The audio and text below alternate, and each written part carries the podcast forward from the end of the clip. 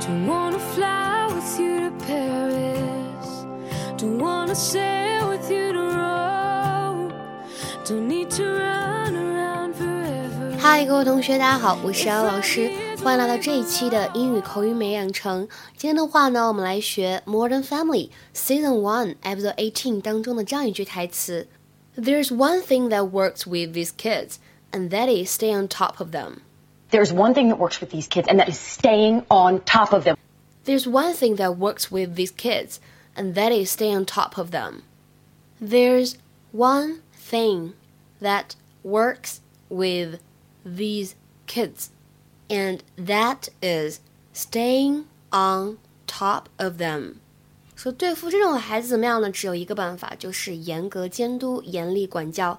在整句话的朗读过程当中呢，注意一下 that is 可以连读变成 that is，然后呢，这里的 on top of 当中的话呢，首先注意一下 top 这个单词，英音呢读的是 top top 短元音的 o，美音当中呢发音会比较靠向长元音的 a top on top of 当中呢会有一个连读的现象 on top of。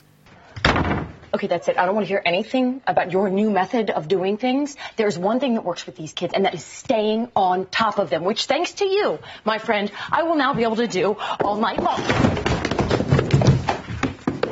那大家看到这句话当中出现的这样一个短语 on top of something or somebody，什么意思呢？表示掌控全局或者监督某个人，in control of what is happening。比如说看这个句子，I will stay on top of this project。 I will stay on top of this project。我会监督这个工程的。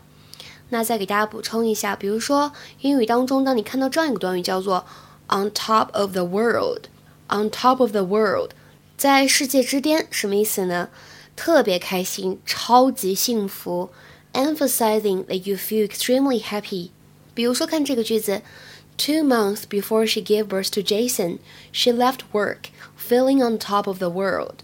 Two months before she gave birth to Jason, she left work, feeling on top of the world. 在生下儿子 Jason 之前的两个月，她辞去了工作，感觉自己怎么样呢？开心的要飞起来了。Two months before she gave birth to Jason, she left work, feeling on top of the world. 今天的话呢，请同学们尝试翻译一下下面这个句子，并留言在文章的留言区。You have to stay on top of her if you want her to do it right. You have to stay on top of her if you want her to do it right. 什么意思呢？欢迎各位同学的踊跃留言。OK，今天的节目呢就先讲到这里了，拜拜。